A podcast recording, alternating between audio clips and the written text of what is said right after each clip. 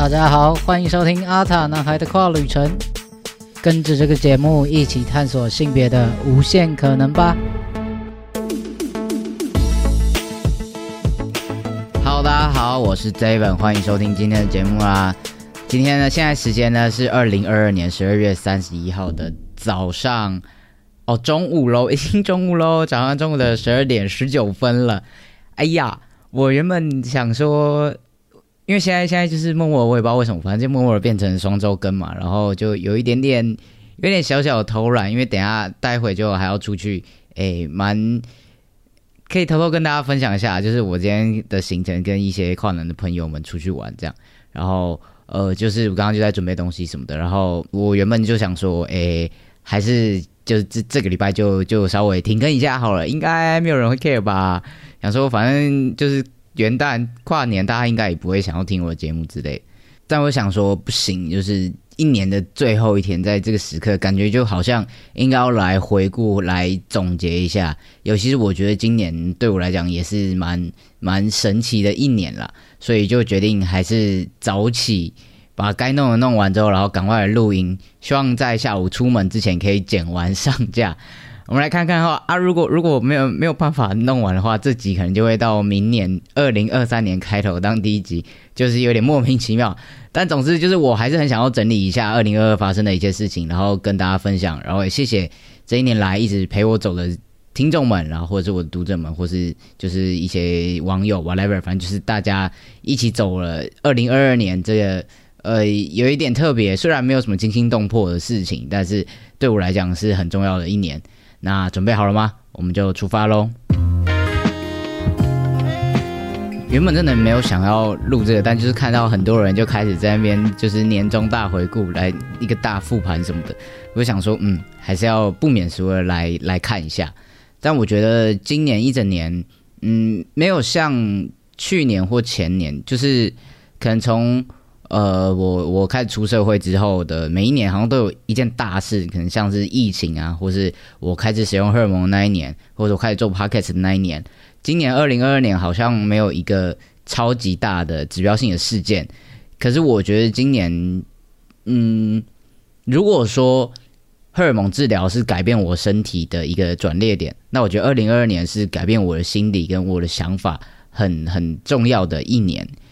我呃这件事情，我可能在在今年年中，或者是就是中间的中文那个年中，或者是在更早，可能十月、十一月的时候，我还没有这么大的感觉。可是，一直进到十二月，然后开始会去想说，就开始去翻相簿，说，哎，我今年到底发生了什么事情？我觉得最最大的呃收获，或者说，我觉得我学到一件很重要的事情是。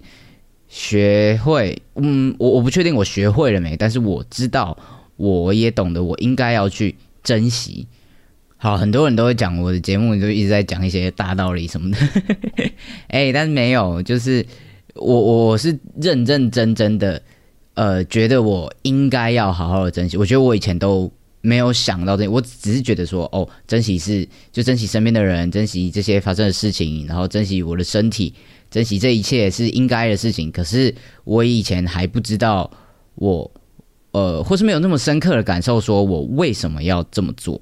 我在去年年底的时候呢，跟杰哥录音，诶，就是只要有人听就好的杰哥。然后那一集是在二零二二年的年初的时候上，是在应该是第二十三集的时候上的。然后在那一集的时候，就是是那个其实是就是 Podcast 的新手营新手村。的一个有点像是培训或是去请教的一一个一个课程，然后我就在那那次的录音里面问了很多杰哥问题，我非常非常记得他插出了一句话，他说：“呃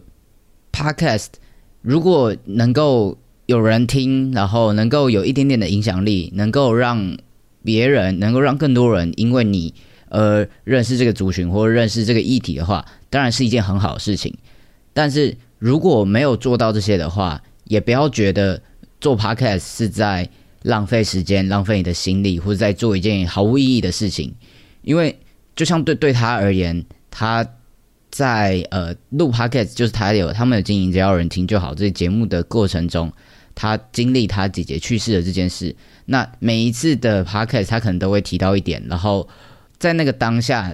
就好像被用一个很，他不是整理过，他可能没有像写网志，等一下我还有人叫这种网，就是没有像写贴文或什么，是被被好好的思考过，然后就把它写出来的。他开始很就是这个这个这个媒介，就是会让人很很放心，然后就一直讲讲话，一直讲一讲，所以一些很真实的感受都会被记录下来。那个时间点的那一切就被保留在这个音档里面。所以，当他后来再回去听的时候，好像又可以瞬间再回到那一个时刻。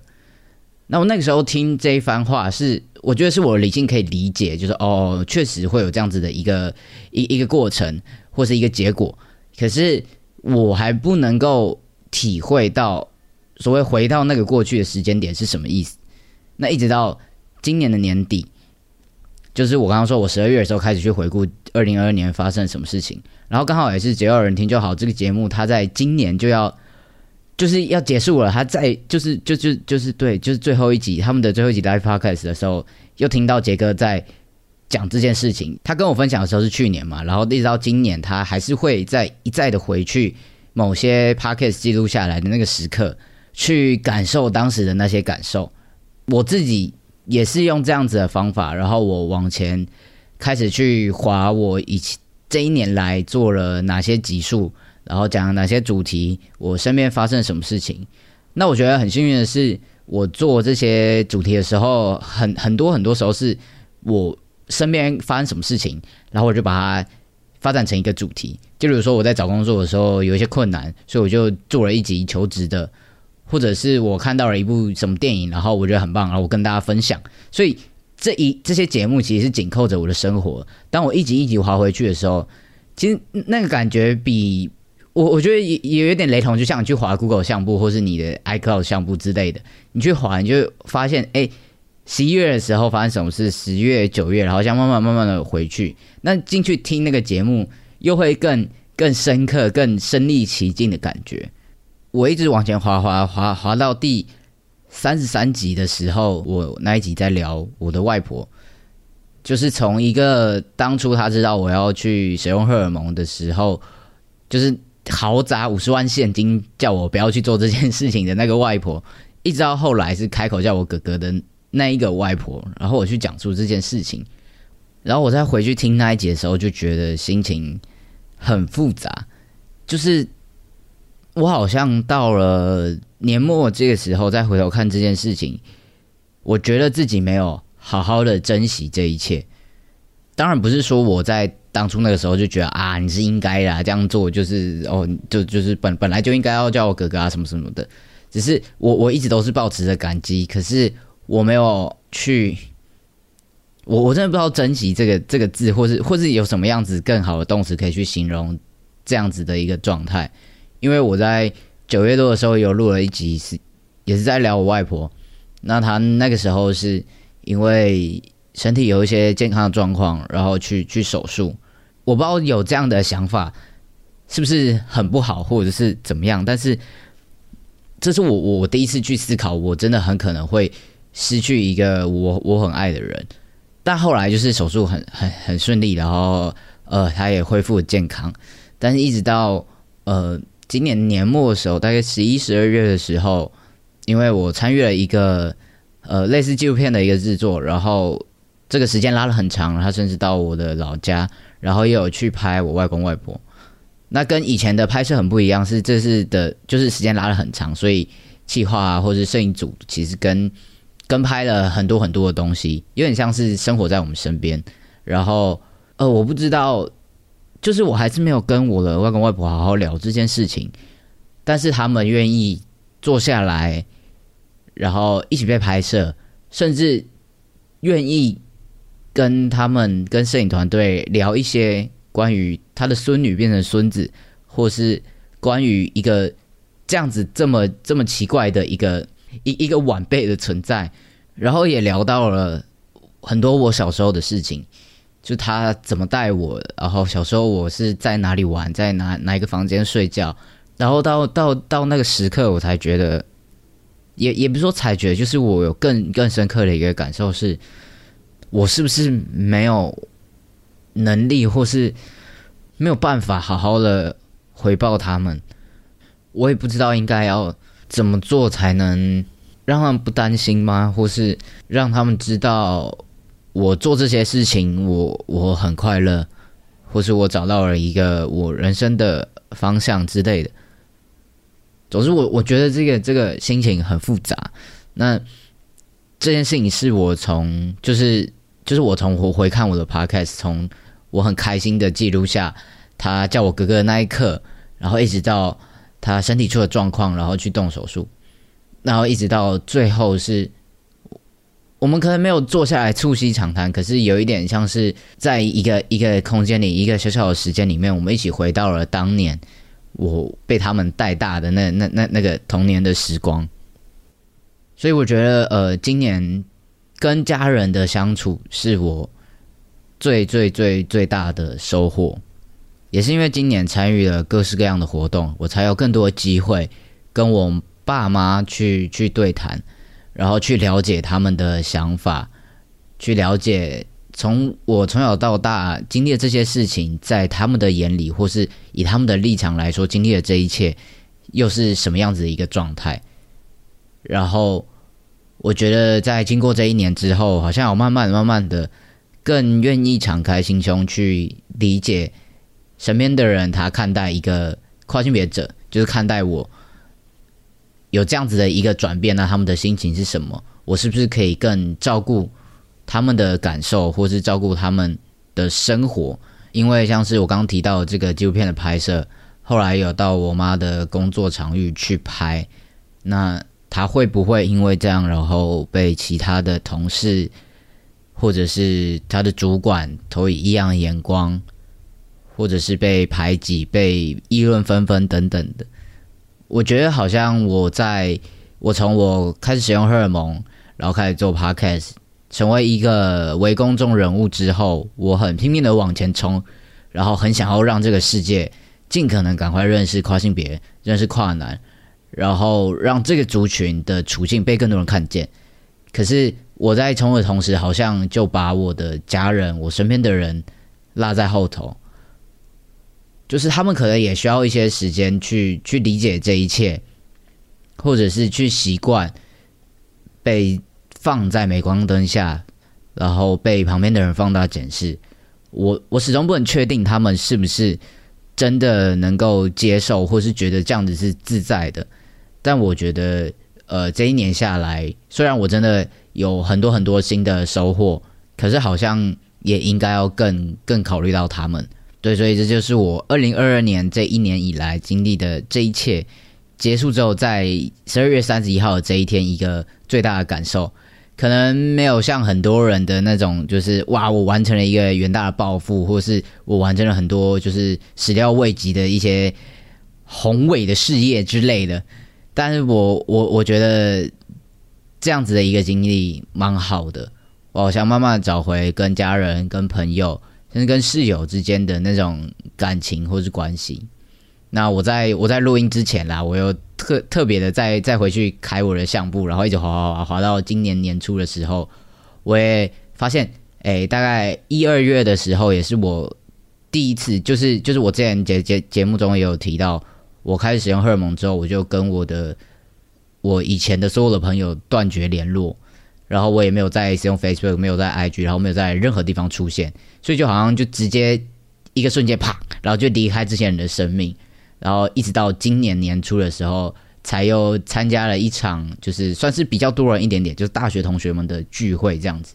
然后那算是第一次吧，就有点像是回到大家的生活中。我曾经以为我可能就会这样子，就直接消失在以前的这些生活圈当中。我就觉得好像我想要跟以前的自己，或是以前的一切切割开来，因为真的，我我我认真讲，即使我可能对于自己已经。也许有足够的自信，或是我我是一个可以这么公开的人。也许谈到跨性别，或谈到我自己这样子的认同或状态，不会太不舒服的时候。可是我一旦要去跟一些认识我的时候，就我就是一个女生的人的这些朋友或同学，去跟他们相处的时候，你还是会从他们的眼神或是言语当中感受到，他还是把我当成一个女生，或是还是把我当成以前的那个我。某些时候，这些。对话，或是这些很细微的呃一些动作或是互动，真的还是会让我有一点受伤。但是慢慢的这一年，从一刚开始的那个聚会，然后到后来可能有一些大家一起出去玩，然后一起吃饭等等的，慢慢的、慢慢的，我好像也找到怎么样跟这些人他们互动，或是我自己心境上的一个一一个平衡，或者说我跟这件事情和解，所以也是在这一年当中，从呃一二月的那个那个大活动，一直到现在十二月底。然后我慢慢的、慢慢的，好像找到那个平衡的方式，然后我也非常开心，就是找回了这群朋友，找回了很多以前相处的默契，然后我也非常非常开心，可以一直有这些很支持我的人在身边。那时间再往后走，其实今年的上半年吧，一方面就是因为疫情还是蛮蛮严重的嘛，然后另一方面就是我那时候工作也。诶，也没有到非常稳定啊，也不说不稳定，就是那时候如果比较熟的人应该知道，我就在一个 YouTube 频道担任制作人这样，然后呃，就是其实拍片那样子有点像是白 case，所以呃没有不像是在有一个正职稳定的工作，所以那时候就比较比较弹性，但就比较漂泊，所以那阵子就还有很多活动啊，或者是有一些演讲什么的，然后从那时候的那个 podcast 的更新率来看，应该也比较明显，那时候也稳定的周更。那一直到六月的时候开始，交月跟尾盘的女孩，还有我才没有出柜办了一个呃听众还有 podcast 的聚会跟 live podcast 这件事情，我觉得对我来讲是我今年非常非常非常大的一件事情。虽然这个活动很小，然后都是一些小不拉几的节目，然后来的人也很少，可是对我来讲是我第一次举办一个活动，然后第一次做 live podcast。然后第一次跟这么多听众面对面的交流，然后里面还有一些真超屌的人，就是在做性别议题或者在做运动、做倡议的很资深的前辈。我那天真的超喘，但我觉得收获非常多。然后一直到七月的时候，我呃在疫情刚差不多要趋缓嘛，然后我那时候就是在抢先第一波出国潮，我到泰国工作一个月，然后回来八月呢非常开心担任。呃，热线感恩会的主持人很开心，很荣幸，也非常感谢热线愿意相信我，赋予我这样子的一个重责大任。然后那一次的的结果也也蛮好，就是也认识了很多人，很多人因为感恩会，然后认识我，然后我也因此可以认识到更多对于这个议题，对于这族群，对于这些嗯，我们平常可能很少聊到的东西，可以有更多交流的人们。然后一直到。九月的时候，我才认真的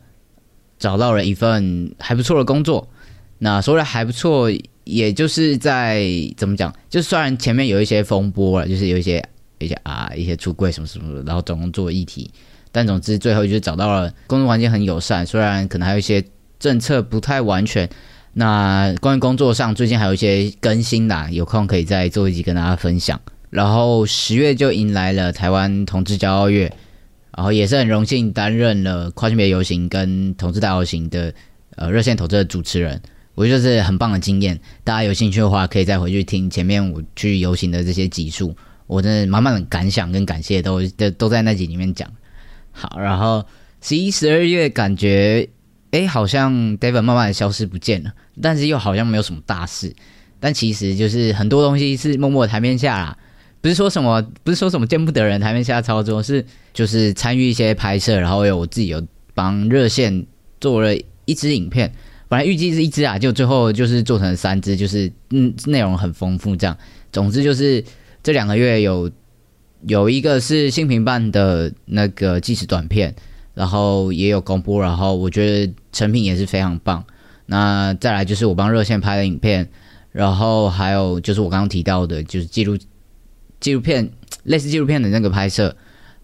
那这个拍摄真的就是时间拉的很长，从大概九月、十月开始，一直到现在都还没拍完，可能预计会拍到明年一二月吧。然后就是就是真的是很长，那我觉得是很很详尽或是很真实的记录下我的日常，还有关于我身为跨性别者的这一切，然后我的爸妈、我的家人，甚至我的室友、我前女友。就是各种人各个面相，你可以，我我自己是觉得，在这个拍摄的过程中，很很有趣的是看到一些我平常根本不会看自己的那个角度。那我也不知道成品会怎么样子，我自己是非常期待。那之后如果有呃影片有出来的话呢，会再跟大家分享。那这大概就是我二零二二年发生的一些大事啊，当然还有很多就是一路上遇到的人发生的事情。我觉得二零二二年是一个，就像我前面讲，它是今年是没有什么超级大亮点，但是我觉得是对于我整个人的心境或者我的心理有很大成长的一年。然后最后当然还是希望所有人都可以健健康康、平平安安的继续下一个年。那二零二三年对于我对自己好像没有什么太大的期许，就是一个不思长进的家伙。但我真的是真心的希望《阿塔男孩高旅程》这个节目，或者说这个 IG 账号、这个平台，这一切可以继续的运作下去。也许我可能真的没有办法像以前一样花超爆多的时间，就从一开始的写部落格到做 p o c a s t 什么的。其实那那段时间就是因缘际会之下，就是就是直接失业嘛，然后因为封城什么，都有很多时间可以做这件事情。但现在就是慢慢的生活回上轨道，然后我也开始有我自己正职的工作，所以可能没有办法有太多精力再像以前那样子做。可是我还是希望这一切可以持续的运作下去。然后也持续的发挥自己一点点的影响力，或持续的创造更多的影响力，让跨性别议题或者这个族群可以被更多人认识、被看见、被理解。当然，我也我也期待可以有更多不同的尝试。就是就是去年的时候，就是是收到很多 p o d 节目的邀请，所以接受访谈。然后今年很多的是在影片的拍摄，还有担任主持人的部分。所以我不知道，我不知道明年会有什么不一样的事情发生，但是我非常期待可以有更多不同的尝试。那如果大家有什么想要看的，或者是希望 David 做到的事情呢，也也欢迎许愿啦。那可以的话呢，就当做我二零二三年，就就希望大家来帮我设一个目标的感觉嘛，就是诶，二希望 David 二零二三可以做到什么事情呢？那如果我觉得诶蛮有趣的，或是我可以做到的话，我就。尽可能去做，因为我现在真的是 脑袋没有什么想法哈，我是想着等一下要出去玩，等一下要去跨年。好，大家听到自己的时候，应该已经是一月一号，二零二三年一月一号的晚上，那就祝福大家新年快乐，那也希望大家二零二三有美好的一年。那今天大概就到这边喽，阿塔男孩的跨旅程不定期出发，我们就下一集再见了，大家拜拜。哎，大家有看到？对，忘了讲，大家有看到我我后后面有那个闪闪发光的。这是来自心理师干杯阿宝送的交换礼物，还没听的人不知道这是什么呢？赶快去听上一集。我但但我现在还没有还没有空把它就是弄得 漂漂亮亮，所以我就早上起来先随便的把它摆在我的桌子上，希望看起来不会太奇怪，不然这一整节我看起来就很像个疯子。